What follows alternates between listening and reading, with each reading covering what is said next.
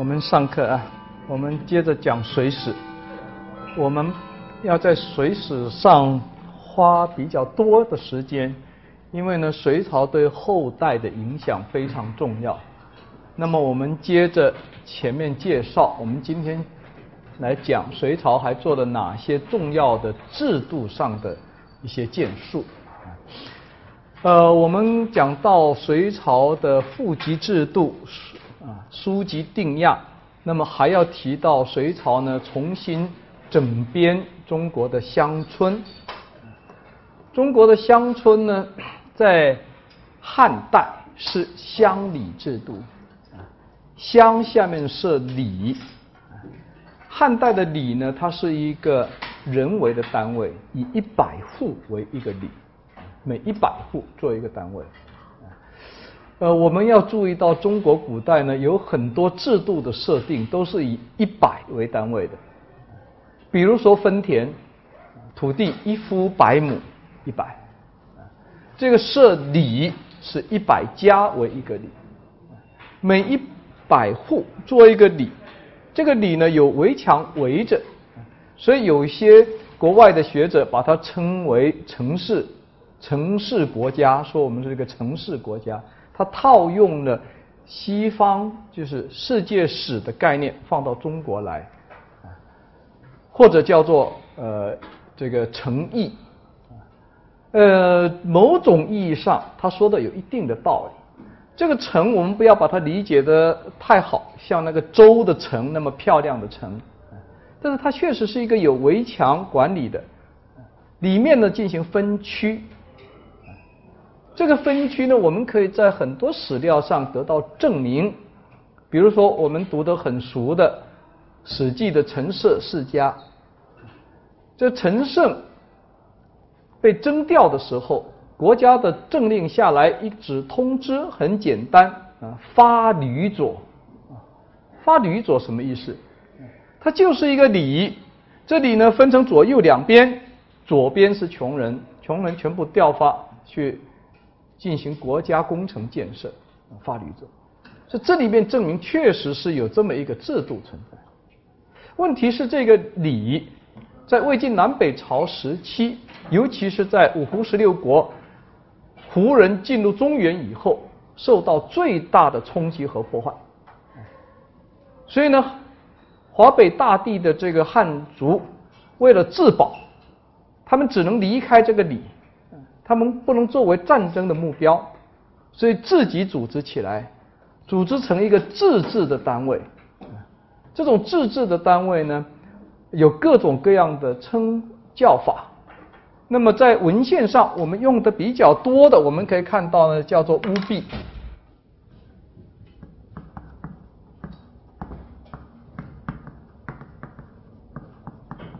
巫婢，婢。就是城嘛，打仗的城都称为壁。中国现在地名还留了很多。我去年带了咱们生命科学院的人到玉壁一个地方，山西玉壁去采样，这就是壁，很大的城，作战的城。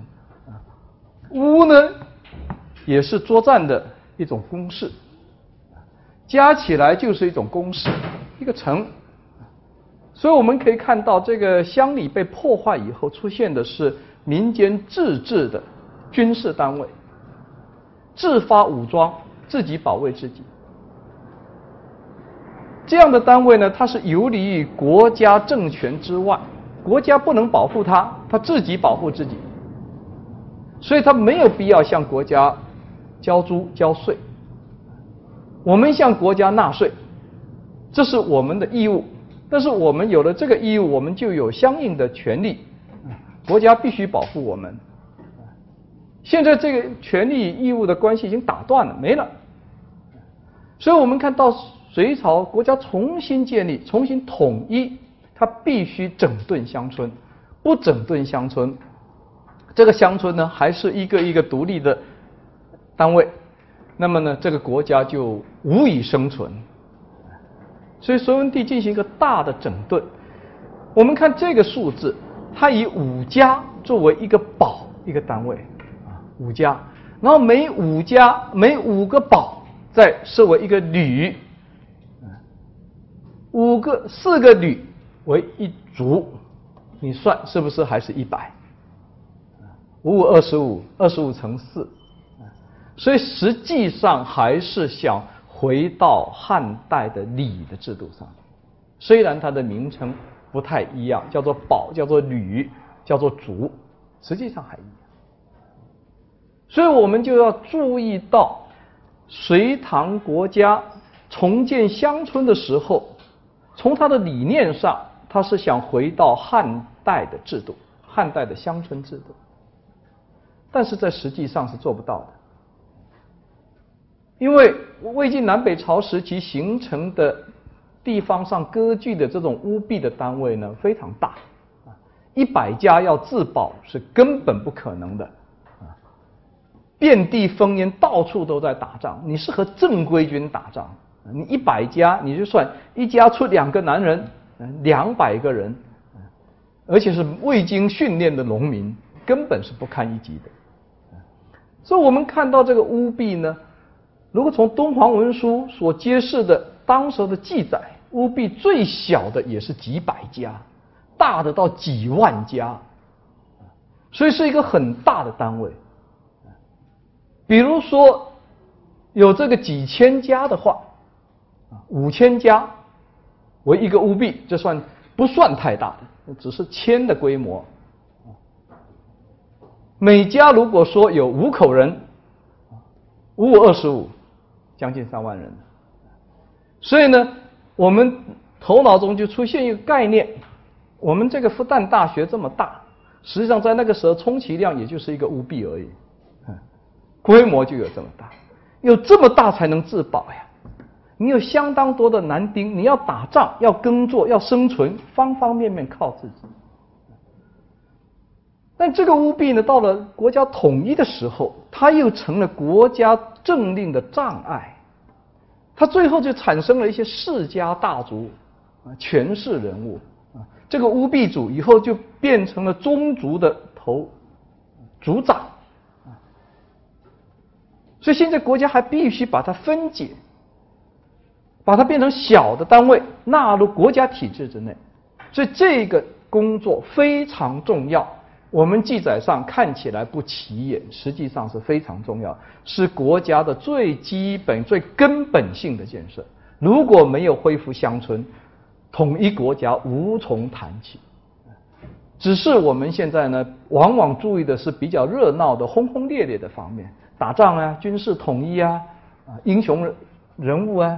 这一些都是表面上看到，实际发生的波澜不惊的很多方面，比那些轰轰烈烈还要重要。哎，这就是一个方面。所以呢，谁对整个中国从汉代崩溃以来的社会重建、国家重建，是做了很多事情，有很大的贡献。这是一个方面。另一个方面。是建立科举制度。科举制什么时候设立的？各种说法很多。中国的学者不占主流的有一八有一批人，他们认为呢是隋文帝开皇年间建立的。大概在开皇的晚年，就隋文帝的晚年建立了科举制度。更多的人。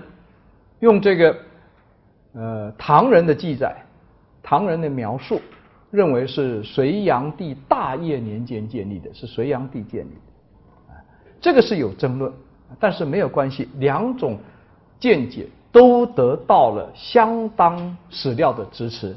隋炀帝时期建立这种是不需要考证的，那唐人就这么说，啊需要考证的是隋文帝时期是不是已经建立了。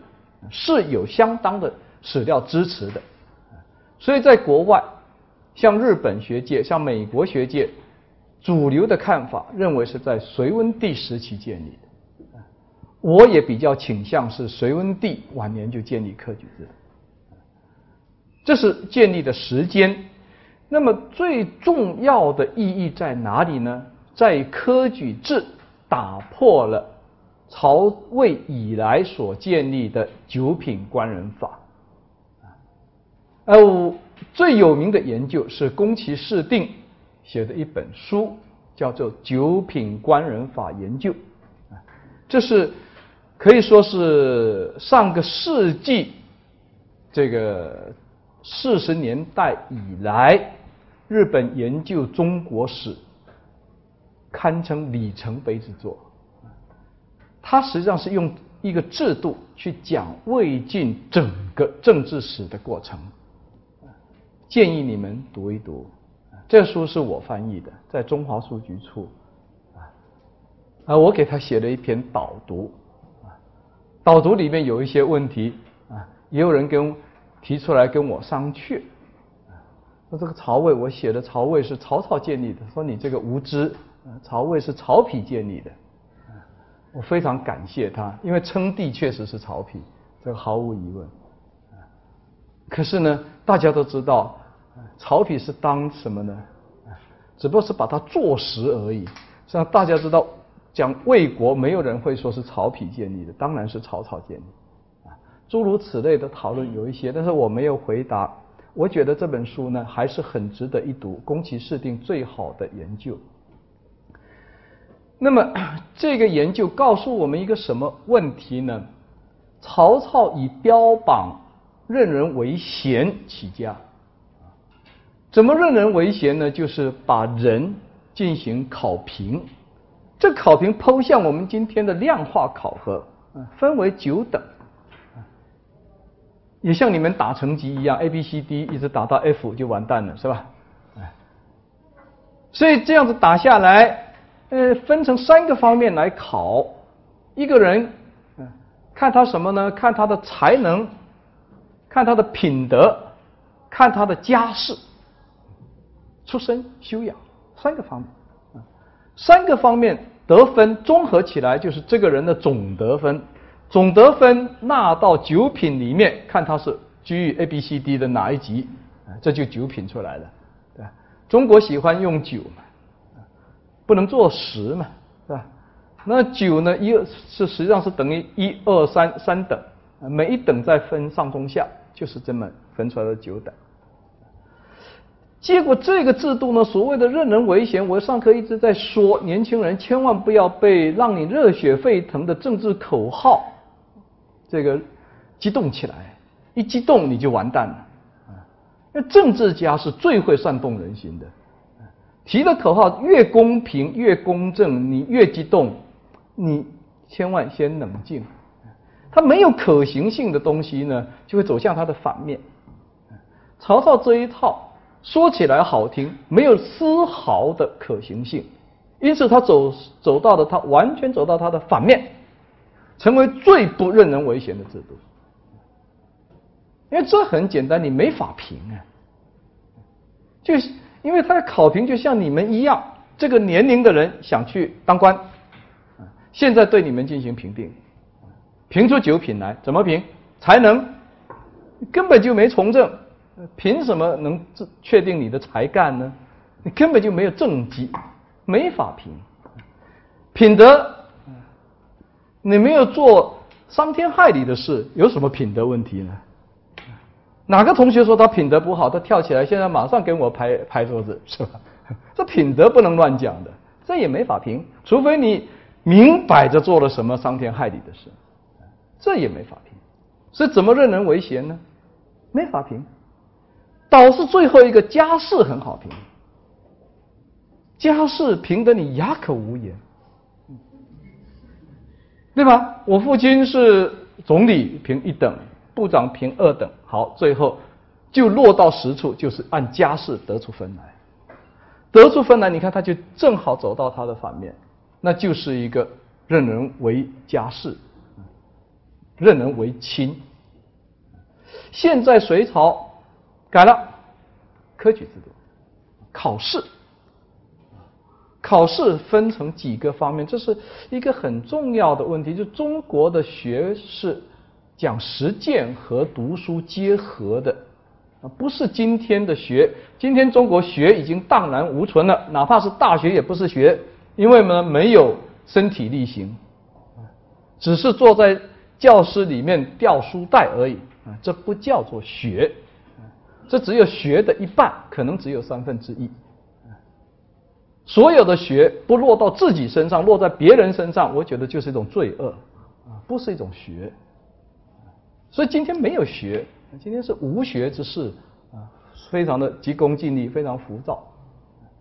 所以他这种学要落到实处，他的考试考诗赋，写诗作赋，考社策很重要的。设策实际上就是国家遇到的问题拿出来让你来解答，你能不能解答？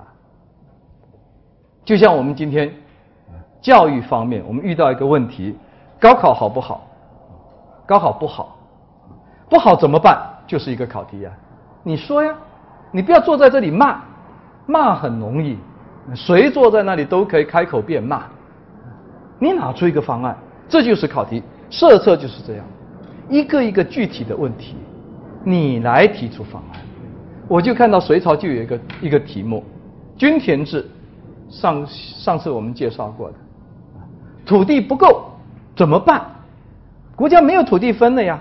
可是每年还有新增长的劳力出来，怎么办？这就是考题。所以他这个考试对于选拔官员是很重要的，不是一个空谈，不是人家后面说就写八股文，八股文那是朱元璋以后的事情，明朝以后的事情，不是以前的。这样考试通过了以后，科举制还没有结束。科举制的考试，这这些考试还是礼部试。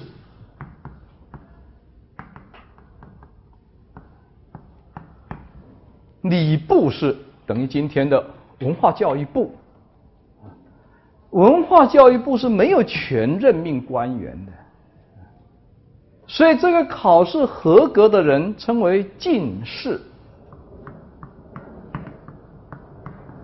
进士也只是当官的，具有当官资格的人，只考了一个资格而已，所以他连离这个当官还很远。有了这个资格，当了进士，唐朝的进士，唐太宗的时期，大致每年取三十几个，啊，呃，我做了一个统计，大致上唐朝呢一年取一百个左右。有这么一百个人转到哪里呢？吏部，这就是组织部门了，还要再进行第二次的考试。这个考试人家都不说，都讲科举，就讲这个，这才只是资格。真正能不能用你，核心是这个考试，还不是这个。这个考什么呢？申言书判。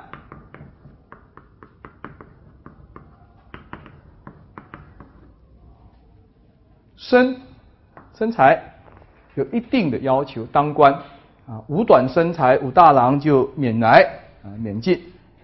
言话都讲不清楚的啊，这个也不行。书写字啊，字要写好。我们看到这个隋唐是中国书法达到鼎盛时期啊，以后再也没有超越。书很重要。最后一个还是落实到。判上面来啊，很多案例让你来判，看你能不能当官，你会不会判案，会不会写批文呢？批示，很复杂的案子。经过这两道考试合格的人，才能从基层的官员当起，逐步上来。所以这样的考试实际上是真正实现了所谓的任人唯贤，他打破了家世的限制。不像以前，最后评下来就是当官的儿子当官，这个老百姓的儿子也可以去考呀，都可以去考，而且这个可以考的这个路子在放宽，一步一步放宽，从隋到唐到宋，到了宋朝，基本上限制就打打开了，没了，都可以自己报名去考，唐朝还做不到。还有一定的条件，一定的限制。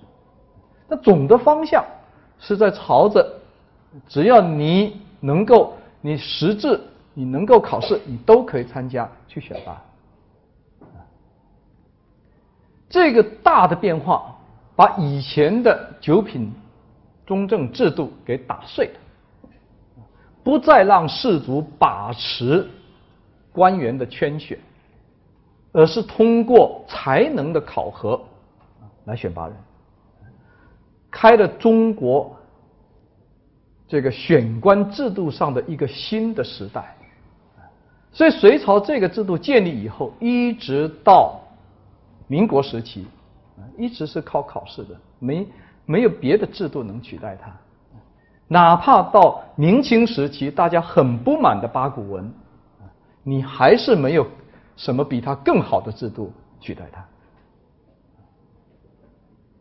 只是我们在五四运动的时候，我们反对八股文，把它敲碎了。那个事情发生跟复旦大学同年诞生是吧？一九零五年废科举，那一年复旦大学也建立，很好记。就那一年科举废了，考试废了，以后就不要科举了，不要科举。到今天公务员还要考试，又走了一个弯路，再走回来。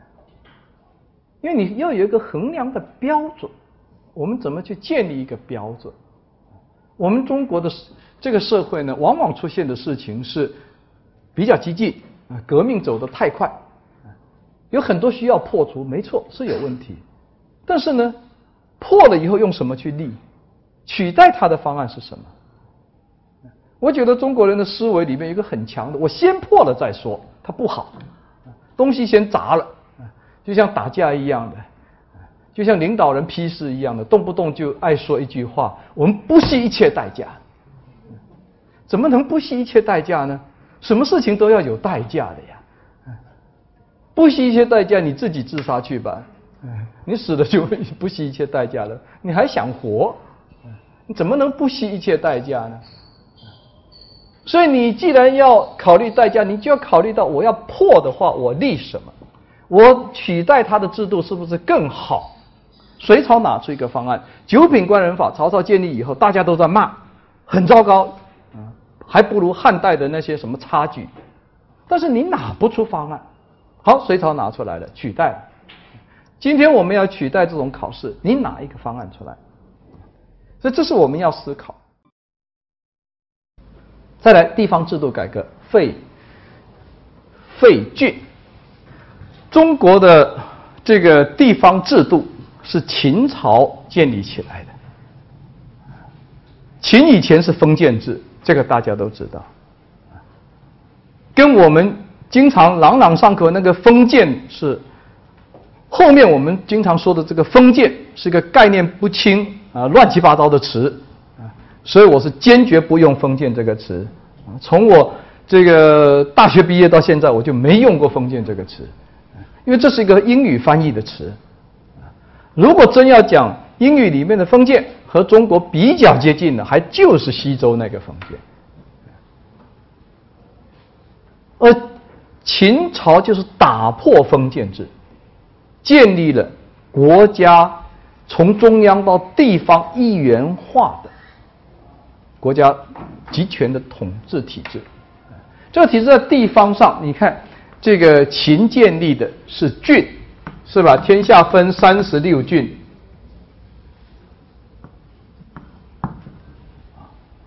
是不是三十六郡？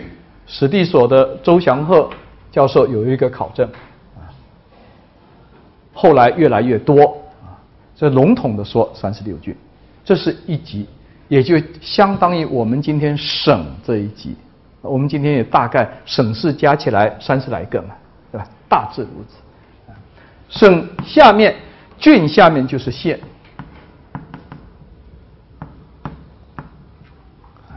县下面是我说的乡，是吧？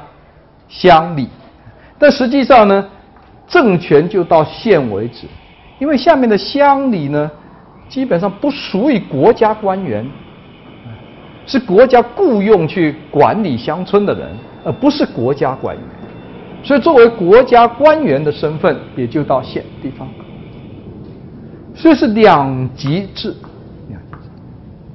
两级制在汉武帝时期，三十六个郡，后来衍生四十个、五十个，太多了。中央要对地方官进行监察，古代对官员的监察是很严格的。所以古代的官员，你随便翻他的档案，一生中被这个处分是比比皆是。一个官员没被处分，那才是多多怪事。和今天不一样。今天我们官员特别优秀，所以基本都不会受到任何处分。古代的官员有一点事，肯定就处分。这是在反复处分、降级、停薪、什么降职再提上去，反复磨练才上去的。一直到清朝，你很简单，李鸿章这个官当的多大？你看看他受了多少处分，这多的是。所以这个监察是管得很严的。那三十六郡、五十郡，这个监察呢不太容易。监察部门人不多，人很少，他要管全国，所以后来汉武帝呢分区，若干个郡分为一个监察区来监察他。啊，这中央监察部门一个官员你就管几个郡，这几个郡你你去监察，啊，这就形成了一个监察的。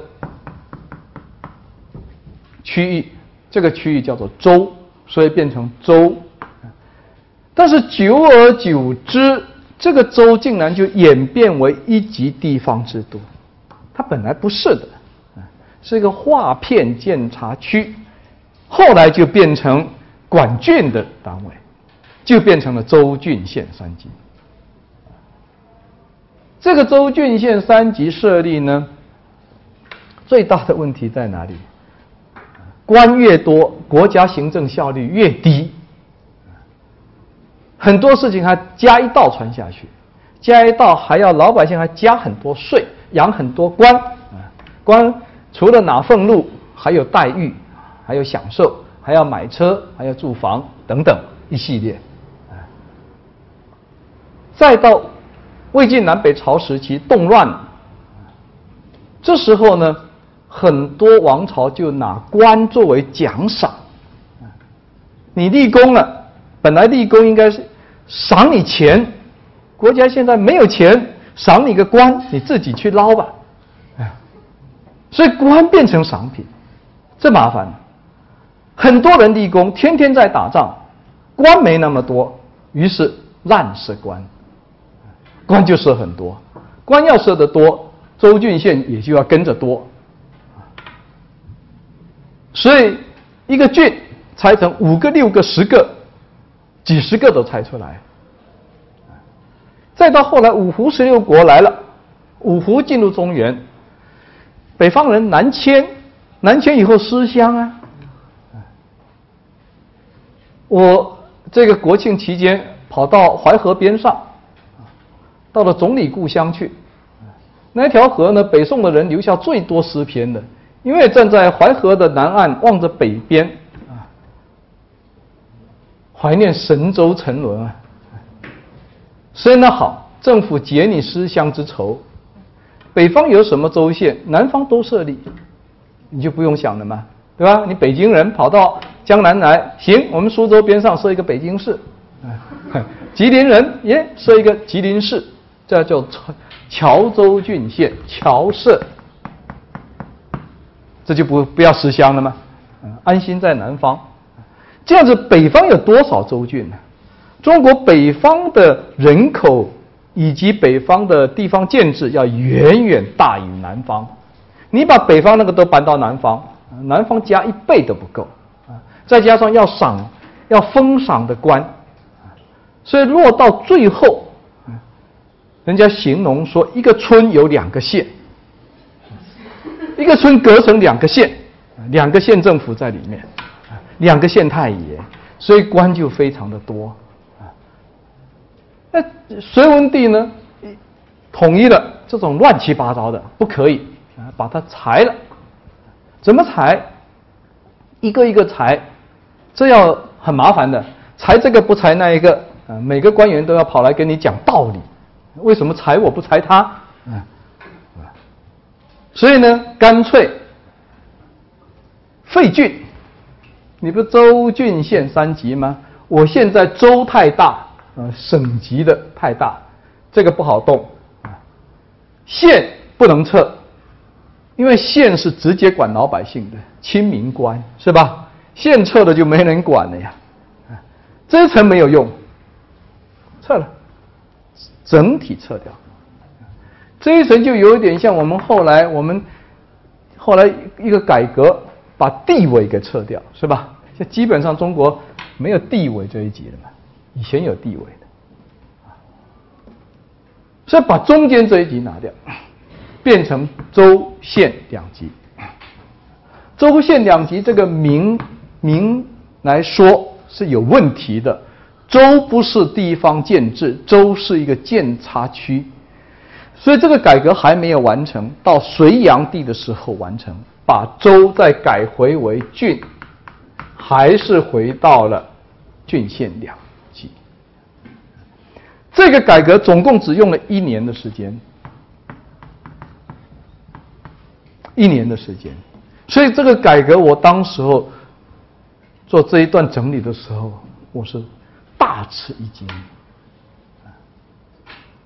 我们纸上谈兵是容易，真的让你去做，你试想一下，郡这一级不大不小，一个郡政府就是等于一个地委，这政府好歹也要几百个人，有兵有司法，各个部门都有，通通裁并。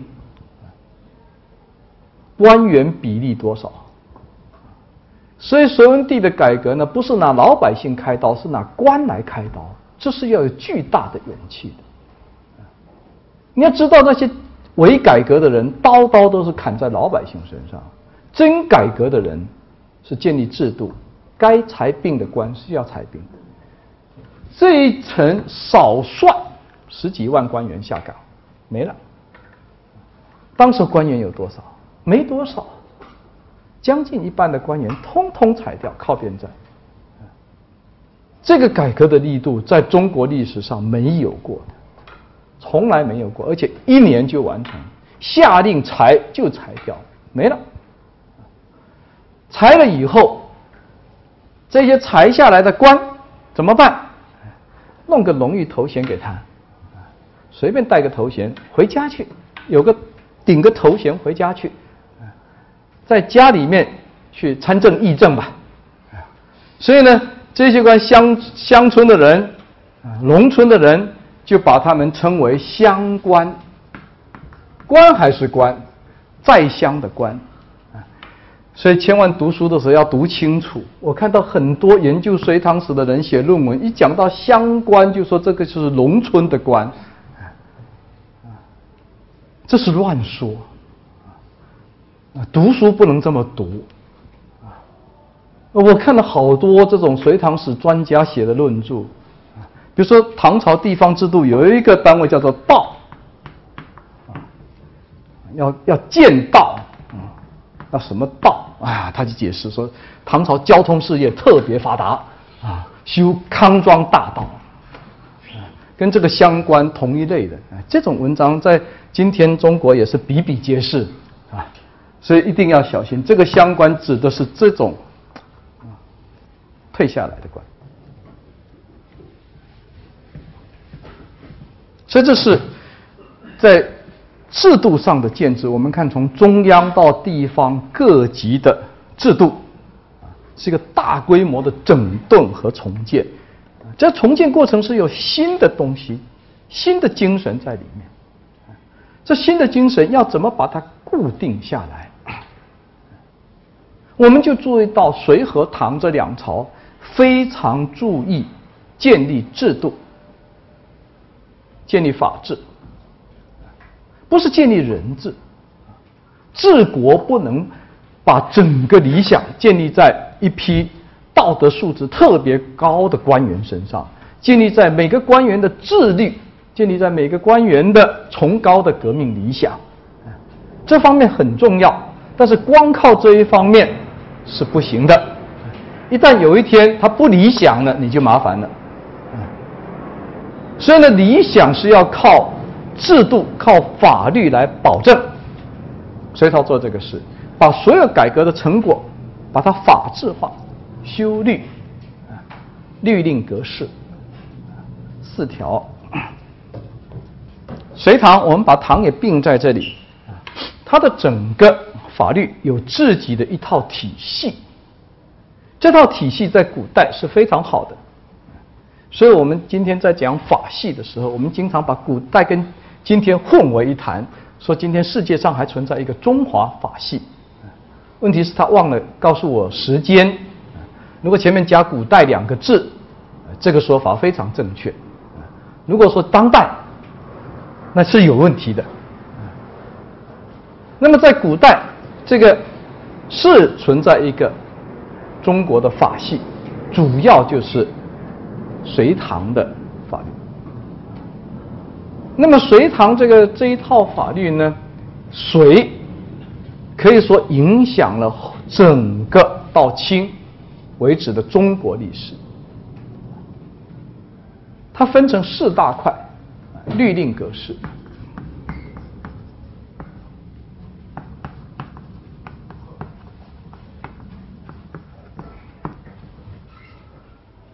律成文律啊，很简单。这成文律呢，就像我们今天的法律，啊什么法什么法，写在文字上，国家通过啊，这不能变。民法、刑法、诉讼法等等。这就是律。而以前中国做法治史的人死搬西方那一套，西方治国的理念跟中国治国理念是完全不同的，所以动不动讲任何一个中国的事情，嘴巴都要冒出几个英英文词汇的人，啊，我觉得他不会太高明。美国的理论永远解决不了中国问题。中国的社会永远不能靠外国人来治理，当然也不能靠中国人这个闭关自守啊，自己盲目乱干，那也不行。那所有的东西都必须中国化，必须适应中国，才在中国有效，否则都是掉书袋。所以我们就看到中国的对社会的管理，它基本的原则是把社会作为一个整体来管。一个整体，这个整体是要做什么？怎么管？强调一个呢？以文教治国，是所有的法律就要导向一个人的这种品德素质的提高，和理相辅相成。这是一种中国传统的治国理念啊，好坏是非功过，我们不去谈，这是另一个问题。价值判断的研究。啊这个是拜托那个什么价值系去做的啊，历史系不做这个事，历史系只讲它的事实过程是怎么样。所以我们需要的是一个整体的治国的理念，所有的法律是围绕这样子展开，展开以后呢，就是变成中国的这个律只有一部，它涵盖了全部的东西。他不会因为为了抓小偷去立一个刑法，啊，为了分家产去立一个民法，他不会的。刑法是为了什么？是为了让你不做贼。民法是为了什么？为了让你孝敬父母。最后要导到什么？导到一个和谐社会。好，这就是总法。它是这么一种精神，下面把法律都涵盖在里面。西方治国不一样，是分门别类，啊，分门别类。犯罪的通通归到一口，这犯罪的到到这里去处理刑法，啊，这个民事纠纷的吵架的到这里来，一个一个，啊，所以他拿这个来套做法治使人来套，说哎，中国古代法律很落后，既没民法，又没刑法，也没诉讼法、行政法、官员法，通通都没有，啊，其实通通都有，都在这里面，啊，那这是中国。法治史学界近年来一个大反思，他们自己在反思，他们发现他们以前照搬西方这个吊书袋的研究是不行的，啊，做出来的东西根本就是乱讲，啊，现在他们自己也重新认识中国法律体系的精髓以及它怎么展开的，明白这一点，我们才能谈隋唐的法律。它这个律把整个基本的东西都包含在里面，这就基本上包含了西方人说了半天的那个什么六法全书。西方都会印一本书，六法全最基本的大法放在里面，合为一本。你有基本的问题在这里都能查到。你再细细到那个很细节的啊，离婚要不要房产加个名字？那当然不在这里面了。那很细的法。所以这第二个是个令，令是这个律跟不上形势，社会是在变的，是一个动态的。所以呢。因时因地，政府要出台一系列的政策进行管理，这种政策性的规定就把它作为令下达。所以令呢，它的可变性要比较大，它不像律那么稳定，但是它的针对性很强。再下来，它很重要的放在格和式，格和式这两类。基本上是对每个政府部门的职能、权限、办事的程序进行严格的规定。所以你不能一个政府部门人家的什么老百姓要办的事情申请书收进来啊，回家就睡觉了啊，永远没有下文，这不可以的。它都有规定的，什么是找什么部门，每个部门的权限。办事的程序，所有这些细则都在这里面严格规定出来。规定出来，我们就注意到隋唐的法律体系最精彩的一面在哪里？最精彩一面不是在管老百姓，是在管官。你们去查这个律里面的条文，一半以上是对官员的规定。格式都是对官员的规定，只有管好官，才能管好民，而不是去管民。官完蛋了，官腐败了，官乱来了，这个民就没法管了。所以要严格管官，清明政治就是要整顿吏治，管好了，一个高效廉洁的政府，才能管好社会。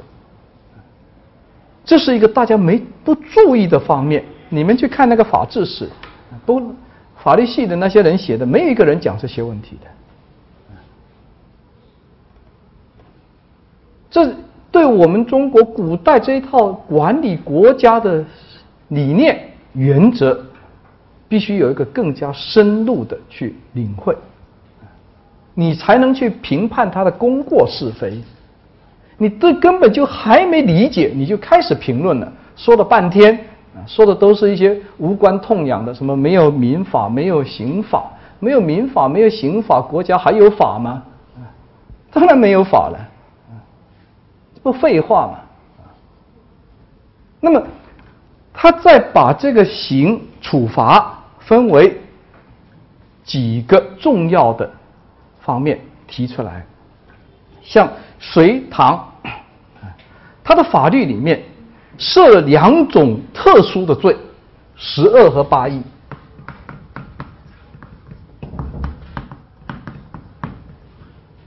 这两个呢，实际上是有十种罪是要重判，不得赦免；有八种罪是要放宽的，啊，这宽严的尺度由国家来规定。所谓十恶，就是像这个。推翻国家政权罪，这种是危害整个国家政权的，这种是十恶不得赦免，判了刑以后啊，不能随便减刑，不得减刑。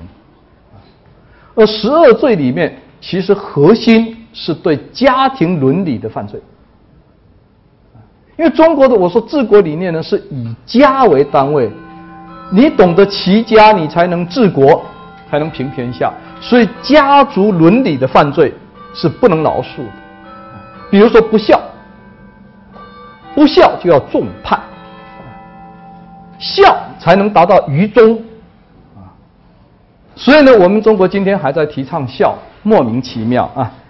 我们说这个十二八义，特别是十二，它的核心呢是对孝的强调。孝，这个孝，当他入法的时候呢，已经失去了孝的本意。孝，你去查孔子讲的孝是什么？善事父母，要善待你的父母，很简单。但是后来他被上升到国家这个层面，上升到意识形态的层面，他就是说，对父母无条件的服从。天下的是非，做父母的永远是正确的，做孩子肯定是错的。因此，这个孝就变成愚忠的代名词。我们讲孝的时候，已经失去了孔子的本意。我们经经常朗朗上口，“不孝有三，无后为大”，谁都会说。请问“不孝有三”，还有两条是什么？为什么就讲第三条“无后为大”呢？还有两条。孔子说：“父母有过，做子女的不劝谏阻止，就是最大的不孝。”所以父母是会犯错误的。父母不会不不不犯错误，他是人嘛，谁都会犯错误。你做的做子女，你看到他犯错误的，你不把他从悬崖拉住，你还助长他，服从他，跟着他走，你不把他推入火坑吗？你就不孝吗？后来有没有这个概念？没有了呀。后来孝的概念完全被取代了。天下无不是之父母，听懂这句话吗？父母没有不对的，不对都是子女。为什么要这么强调？因为家长的放大就是君主。你对父母无条件的服从，你就会对君主无条件的服从。所以一部《孝经》应该改个名，叫做《忠经》，不是《孝经》。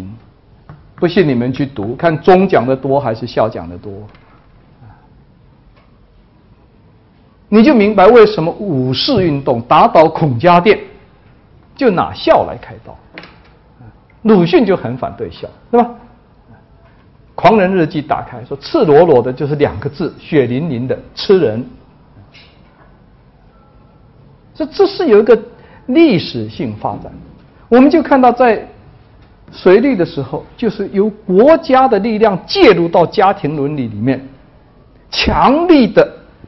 支持家长，树立家长在家庭里面的绝对权威，来树立国家对老百姓的绝对权威，是这个意义。所以，这个十二罪里面核心是孝的罪。所以，谋反、推翻国家政权罪虽然列在里面，比重不大，但是不孝罪，关于不孝就很多，不孝，还有不伦，对吧？不同辈分乱伦了，这种也列入十二罪里面。对家庭伦理的绝对维护是十二的核心，但是它背后的语言就是为了建立起对君主无条件的忠，这是十二罪的本质。同时，我说这是严的，同时开了个宽的口子啊，亦贤一故一能一亲一一勤。所以这些范围的人都可以从宽处理的，皇亲国戚啊，开国老臣，勤俭爱民啊，有什么获得什么重大奖赏啊，这一些人犯罪的话，从宽处理啊，这样保护了一批国家特权阶层在法律上的特权。所以，这个法律，我们今天都不爱说马克思的阶级性，其实阶级性是存在的，它是有明明确的阶级性，它是服务于国家，服务于统治阶层，其次才是对老百姓的规定。所以，他这个定这个律令格式，它的意图非常明确，非常。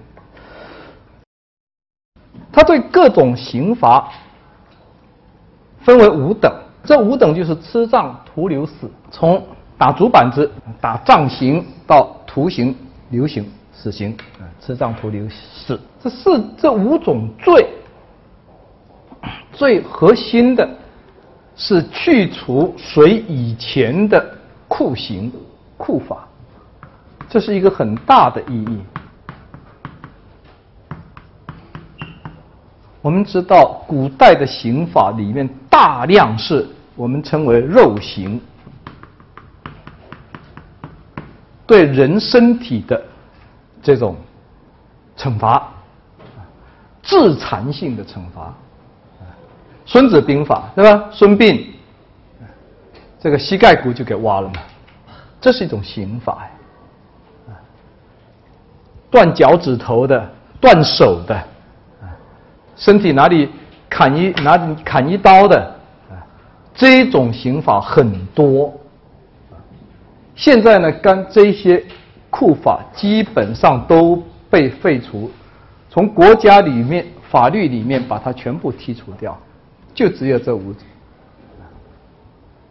所以在古代，这就叫做废除肉刑的法律处罚。但从今天的眼光来看，你说没有肉刑吗？吃杖不都是打屁股吗？能说不没有肉刑吗？这从今天这个角度看，以前讲的肉刑主要是对你身体致残性的处罚，这一些都去除掉。是这样子分成这五等五等的罪，根据你罪的轻重。最轻的罪，大概竹板子打二十下，啊，笞刑，分几个等级，啊，杖刑，我们现在有好多这个县衙啊、府衙、总督府复员的啊，都有那些杖啊摆在那边，你们可以去参观。那这杖刑呢，重的杖刑可以杖到一百，能忍受一百的，我看几乎没有，我不知道。咱们这里有没有哪个特别强壮的？因为这个杖刑不能穿着衣服打的啊，衣服退光了啊。然后呢，二十下，大致上活不了了。所以国家呢，必须在这个杖刑下，把人的生命保存下来。所以唐朝呢，挺有趣，对这种吃杖，特别是杖刑有严格的规定。杖这个杖呢，板子多宽多厚。多长，明确规定，而且还有一个很重要规定：杖刑不能中途换换人，不然要这个本来是轻的刑啊，杖刑已经摆到第四等嘛。但是我想整死你，我中途换人，每打五下换一个身强力壮的，再五下就呜呼哀哉了，是吧？不管打多少下，一个人执行到底，但是这也是很很凶的啊。再再上来徒刑，徒刑基本上是你人生就被没到官府里面去啊，跟今天的徒刑不一样。在古代的刑法和我们今天不一样。徒刑几年，其实你这个人生的自由身份已经被剥夺了，弄到官府里面去，最后就成了官府官官府工匠。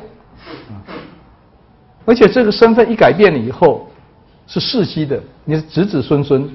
永远都属于这个贱民阶层去。接下来流行，大家肯定马上选择流行，说那个打的半死，我还是去流放好了，对吧？告诉你，流行是组合型，先打了再流，也跑不掉。有有人写文章说这个流行是有附加型，是仗打，不对，它本不是附加型，它就是组合型，打了以后再流的。最后一个最重的死刑，啊，死刑分两等，全尸和不全尸，啊，全尸绞死，不全尸斩。到了斩是刑里面最重的，你们就不要想杀头了，啊，杀头死的太容易了，斩刑都是腰斩，所以呢，刑法分为这五等，吃杖徒留死，总共法律五百条。大致上就是五百条。这样子我们就看到，隋这个律建立以后，唐朝基本是继承隋律，宋朝更干脆，就直接抄唐律，改都不用改，改几个字。那么明清这个律基本上就这个框架，但它呢有个变化，就后面的朝代，律以外的部分加强。所以你看这个律好像从隋到清没有变，其实呢，明清主要的不是靠律，而是靠别的东西。那就是它这个刑法的框架，就一直影响到近代法律建立。那么，这是我们看它的国家制度方面。再来，我们看一个问，另外一个方面，也其实也是一个制度，就是对京城的建立。这些国家制度要落在一个地方，就是首都。首都在中国古代的观念里面，首都必须是首善之地。首都一定是最好的地方，所以这个首都要很用心去建。它要变成一种政治的中心，所以隋唐的都城长安，它最重要的意义是强调这个都城作为政治中心、政治威慑力所在，它要震慑你，政治上让你服从的地方，啊，不是一个建成一个美丽的大花园啊，让你到那里去游山玩水的，而是到那个地方。会让你肃然起敬的，啊，让你知道政治的威严，世界的中心。所以你就看它这个城是盖成一个四四方方的城，啊，东西稍宽一点，所以呢，开的面比较大，比较，它是横竖分明，用这种方块一个一个方块建出来的，每个方块一样大，一百零八，这就是一个方块式建筑。核心在哪里呢？核心在这一条街上，贯通东西的这一条街，这一条街把这个城呢一分为二，以上北城，那就是皇帝政府机关正这个权贵住的地方，往南是南城，所以住首都的人，南北城的概念是很强的。你到北京去买房子，买南城的比北城便宜很多，南城是民呢。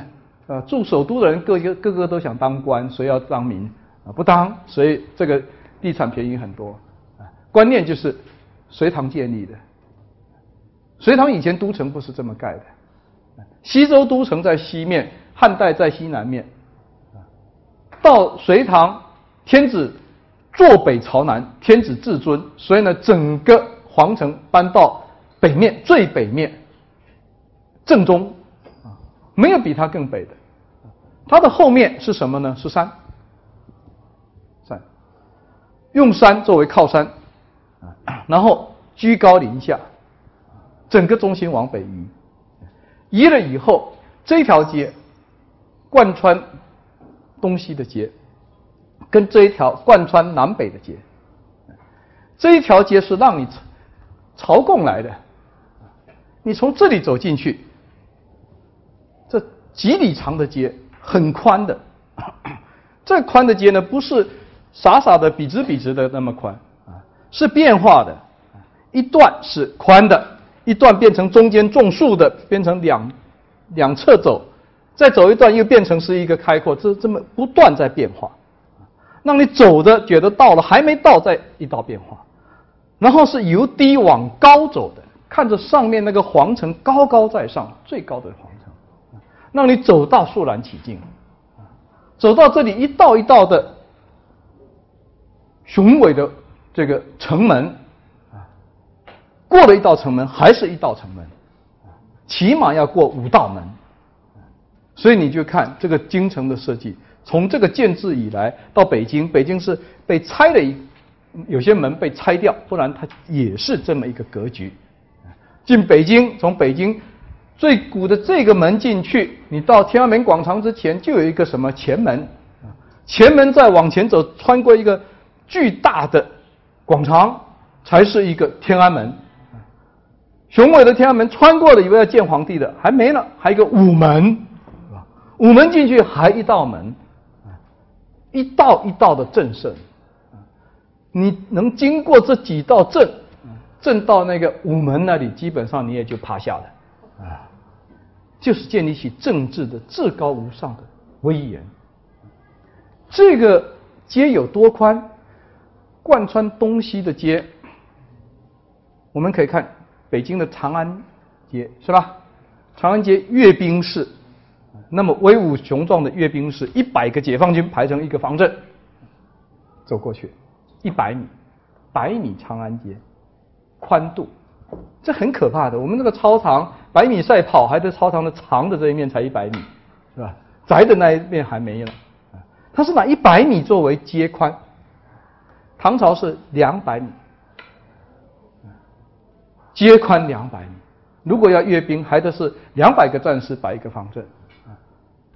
这个两百米的街呢，两条，皇城前面这一条一百米，注意到皇城里面又一分为二，是吧？前半部是皇帝办公的地方，后半部是皇帝生活的地方。在办公与生活之间，还是一个两百米宽的大路。这个设计让你走到那看到两百米宽的路，肃然起敬的。这是不是道路？这是广场啊。走过去，这是一个政治威严。第二个是军事计算。一旦你打进来，你看到天安门广场有树吗？一棵树都没有，没有任何一。可以作为你掩掩体，你士兵冲过来，我可以就在这个广场上把你消灭掉。你没有办法冲过来的呀，这是有军事军事的计算在里面。哪怕被你冲过了第一道、第二道，又是个两百米，基本上你攻不进来，没法攻。所以这里面包含了很多的政治意义。这个都城的解释千千万万，现在的书啊多的不得了啊，谁都能写一部京城的书啊，写的再写，你抄我，我抄你啊，反正领稿费就行。其实呢，解开这个都城秘密的只有一个人，中国的工程院士傅熹年，祖父是傅增湘啊，中国清代。著名藏书家，所以他从小他还健在，很老了啊。从小这些古玩古籍是玩大的，不是掉书袋的，不是那个书告诉你怎么鉴定瓷器书籍，那种书都背下来的人肯定不会鉴定，一鉴定都是搞错了。这种鉴定实战的东西是没法掉的。不信你们去看那中央台那个那个最大的最大的那个鉴定家，叫做王刚是吧？那鉴定全错的，没一个对的，因为他不懂，还主持那个节目，掉书袋掉的，人家这个从小玩大的，太懂了。所以他本人是一个工程院院士，是做建筑史的，跟梁这个呃梁思成说。他发现了一个什么秘密呢？为什么我要提到他呢？他发现这个这个都城的核心是什么地方？这都城的核心是太极殿，皇帝办公的大殿，太极殿。太极殿在故宫有啊。我们今天北京那个故宫啊，保留下来，那个正殿太极殿。但是。唐朝的太极殿比故宫大，唐朝总体比明清大六倍，所以明清这个都城已经我们看的已经够大了。北京唐朝要大六倍，所以呢，他是以太极殿作为魔术。他发现中国古代这个建筑思想极为先进，啊在古代可以说是最高水平的一个太极殿。作为一个长方形，就是整个首都设计的魔术魔呀。如果有四个太极殿，就是一个方块出来了。那这个方块的倍数去乘，乘出来的倍数就是长安的长和宽。所以告诉你一个什么道理？不是老百姓推选出君主来，是君主生出老百姓。你们一切都是君主生给生出来的，是皇帝给了你们一切，一切都是从皇帝这里衍生。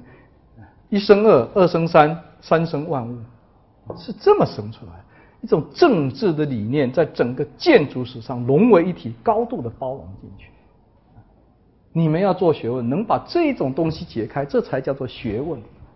那种说着说着就出几个英语单词的，那不叫学问。而这一套的都城的建筑，这个设计，又成了开创了中国都城的一个时代。所以以后，其实你说从长安以来到北京为止，那后来后来最大的都城就是北京了，是吧？元明清三代，也都是这种方块式建筑。所以北京的路最好认，都是横竖分明的，不像上海，从东面走进去，歪着歪着就从南面出来了，对吧？路有斜的呀，北京没有的，如果有也是后来乱搞的，肯定不是当时候的。长安也是如此，西安也是。呃，北京它一个变化在哪里呢？它一政治观念变了，天子是中心，所以呢，他把这个皇城把它移到中间来，是吧？移到中间来，而不是放在最北端。只有这个变化，其他大致相同。所以建了一个当时世界上最大的首都。罗马城都不能和它比，全世界最大的一个都城，百万人的都城，这样子呢，九年之间，一个世界级的大帝国出现了，隋朝。所以到了开皇九年，隋朝呢统一中国，这就是平城战役，使得从西晋以后分裂的中国。再度统一，所以中国的分裂这次是最长的，空前绝后的长！为了这个战役，虽然北方隋朝拥有优势的兵力，但是呢，隋文帝还是胜之又胜，做了万全的准备，做了大量的部署，在开皇九年出兵平城。他把军队呢，其实是分在三个部分，在江陵到。三峡这一段，一个一个主力兵团在这里，把这一段长江上游的兵力全部把它吸引在这里，切断它。第二段是以湖北为中心，这又是一个主力兵团，把它分割在这个地方。这两段是为了让隋朝仅有的三四十万的兵力分分散展开来，分散以后把它割断以后，淹覆真正的主力从这一边直捣健康啊。所以很快，韩擒虎很快就攻入了这个健康，啊，陈朝已经腐败了，这个陈后主是和那个什么张丽华，还是从那个井里面掉出来的，是吧？啊，根本就没注意到北方人家已经要灭你，所以很快就统一了，啊，是实现了中国的再次的统一。但这个统一有一个大的问题，我们要讨论的。就这个统一以后，开皇九年统一，开皇十年，整个南方南方反抗反叛，这场叛乱，以前我们的书都说的很简单啊，反动复辟势力。我总觉得不对，嗯，整个南方不管什么地方，全部起来反叛，这应该不叫做。反动复辟势力，也不叫做一小撮阶级敌人啊，更不会蒙蔽广大人民群众，是吧？这核心问题在哪里呢？隋文帝是一个北方的君主，他把北方的那一套要强加在南方，但是南方和北方很不一样，社会形态、生产方式各个方面都不一样，是完全可以说是两个社会，完全不同的两个社会。他把南方这一套把它窒息了，把北方那一套加上来。北方是一个农业典型的农业社会，所以大量的北方官派下来，把南方的官都给换了。换了以后啊，天天背诵那个隋文帝语录啊，然后呢早这个早上要请示，晚上点名啊，日出而作，日落而息。南方人已经都已经是自己一套经商的啊，做生意的这些通通不行啊，都通都去耕田，老百姓受不了。所以老百姓反抗，这场反抗因为是老百姓反抗，所以呢，他的镇压是最艰巨的，比平城还难。平城是有组织的这种对抗，我把你消灭了，你组织瓦解了就没了呀。现在不是，是整个老百姓起来武装反抗啊。所以隋朝派出最强悍的将军杨素来镇压，杨素打了一年都打不下去，看得见武装消灭了。消灭了以后，转到一个地方，他又起来了，啊！所以记住，这个毛泽东说的一个一句很英明的话：战争之最深厚的伟力在什么？在民众，老百姓反抗，你什么正规军都打不过他。所以第二年只好换人，换隋文帝来镇压。这一点我也要提，因为后面我们马上要进入到隋文帝，哎，隋炀帝。隋炀帝，他和杨素最大的不同，他不是一个北方的将领，不是一个无情的将军，他是一个政治家。他的太太就是后来的皇后，是萧皇后，啊，南方的政权的萧皇后，宋齐梁陈是吧？齐和梁都姓萧，南宁萧氏。原来这个南宁在山东，后来乔乔郡县。移到江南来，那么变成是江南的南南方的南南宁，所以隋文帝和南宁萧氏结婚，懂得南方，他来了，把以前那一套对南方征服式的管理撤掉，尊重南方本身的情况，该怎么管理怎么管理。所以他来很快，南方就稳定。所以这一点很重要。为什么提出来谈？最后你看隋末动乱的时候，隋炀帝为什么跑到江南来？因为他知道江南和北方不一样，北方那个地方呢，交给北方的将军去就能平定；南方特点不一样，他懂南方，他亲自来平定。所以他亲自来。不幸的是，他带的是北方军队，想回去，思乡心切，所以发动了政变，啊，把他给杀了。那么我们看这个隋文帝，短短的二十四年做了这么多事情，等于说奠定了中国一千年政治制度的整个格局是他奠定，影响了一千年。接下来他死了，他儿子接班，隋炀帝。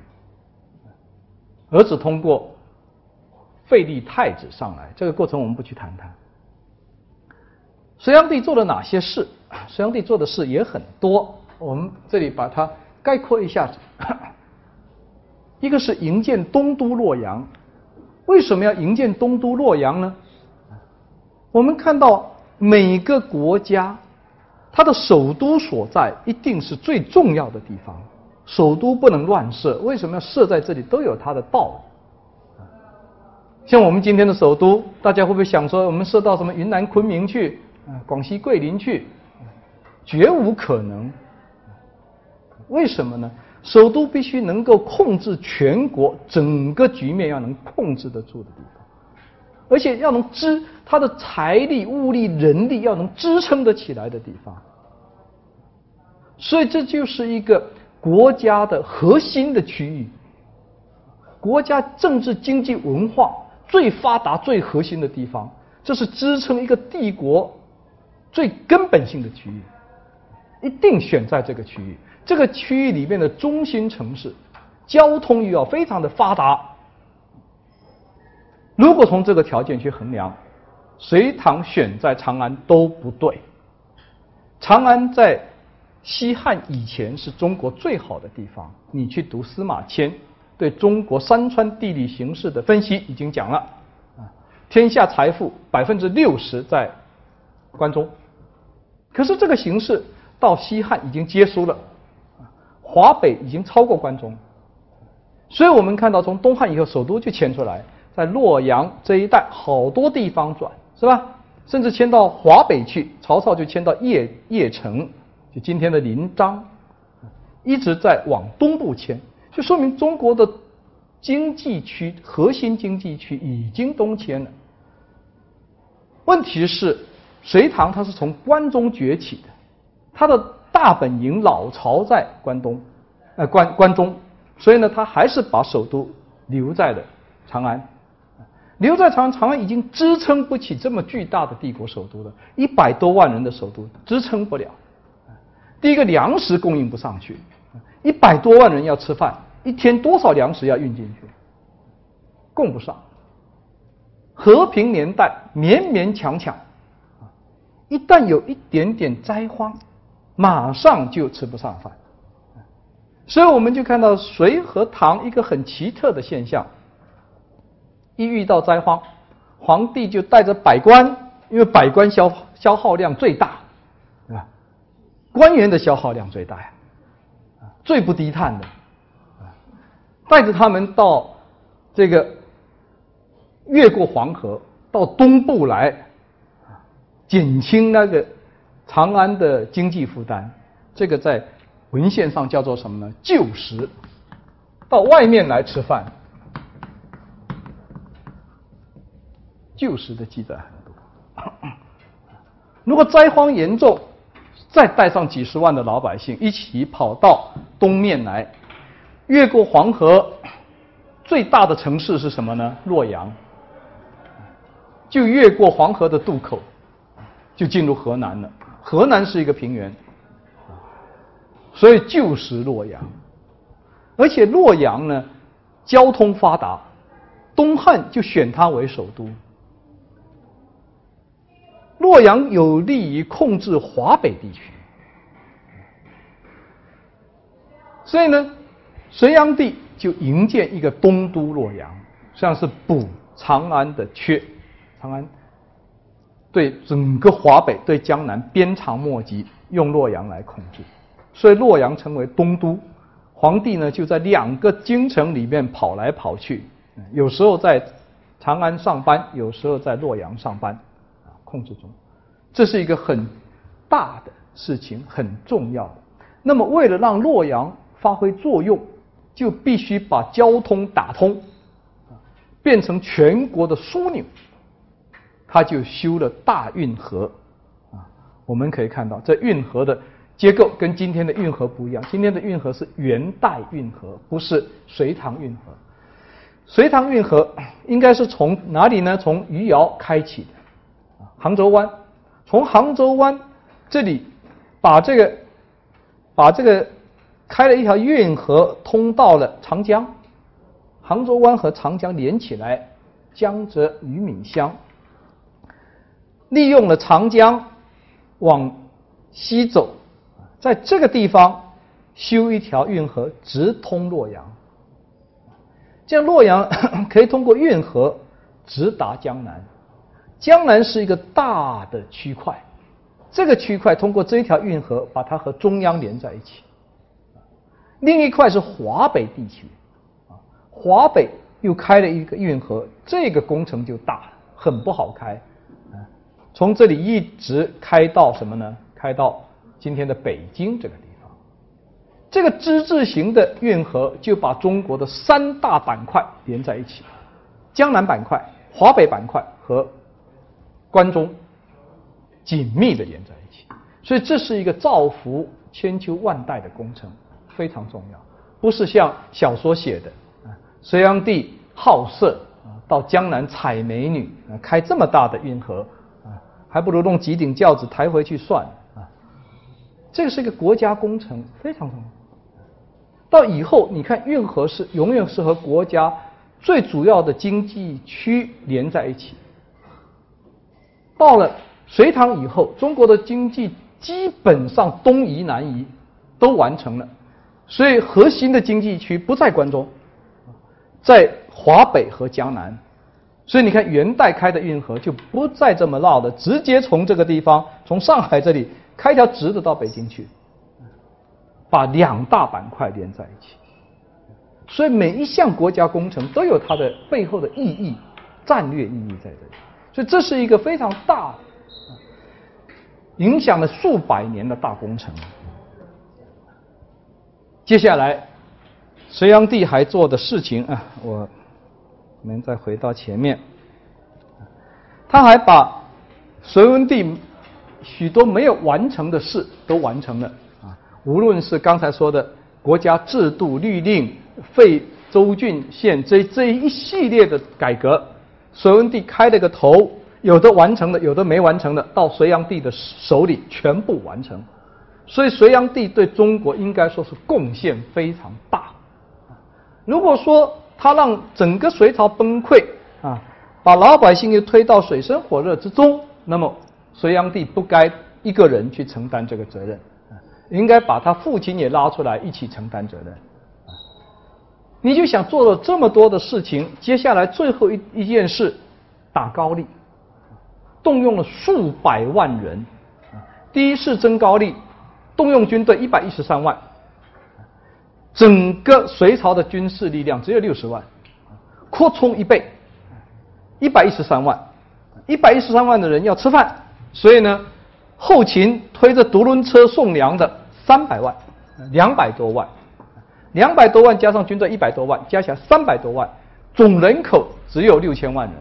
六千万人里面，为了这场战争，你就算得出是三百多万，算不出的应该还要三百多万，是吧？种粮的、做武兵器这些都没算，等于全国总动员打高丽。所以这一种工程太大，你再把它往前一推，你就。看到从隋文帝以来到隋炀帝为止三十八年之间，年年国家巨大工程，所有的工程都落到这六千万人头上。六千万里面，男女各一半，男人就剩三千万，老人孩子再去掉三分之二，壮丁有多少呢？是吧？三千万再去掉，最多一千万。一千万要打仗，要开运河，要什么？而且所有的工程，隋朝效率极高。运河两三年就完成了。今天这种工程机械去挖，你看南水北调到现在都还没挖通，那应该说是政府比较比较理性的去做，不需要这么快啊，快可以做到的呀。你说今天这个条件，从上海挖一条河到北京，一年做得到，肯定做到的。几千万台机器都投进去还做不到，这是非理性。隋朝就是非理性，两年就做完了。两年做完就意味着全国男女老幼通通都去修运河，粮食谁种？饭哪里来？衣服哪里来？没了呀！所以我一个计算，隋朝这三十八年间调用的人丁，应该是在几千万人次之上，等于全国全部都吊起来，所以呢，国家崩溃了，瓦解了，老百姓活不下去，所以隋朝这个王朝。不是因为打高丽灭亡的，啊，不是被农民起义推翻的，都不是，也不是腐败造成他灭亡的，没有贪污，没有腐败，就有一条国家不爱护老百姓，国家竭泽而渔，国家与民争利，国家把老百姓的一切都收走了。虽然他做的事是应该的，但是在这么短的时间里面，他就是一个罪恶的工程。坑害老百姓的工程，最后老百姓活不下去，全国造反。所以三十八年做了这么多事，开创了一代的新的国家体制，新的国家都建立了，他崩溃了，三十八年瓦解。这就是我们要介绍的隋史。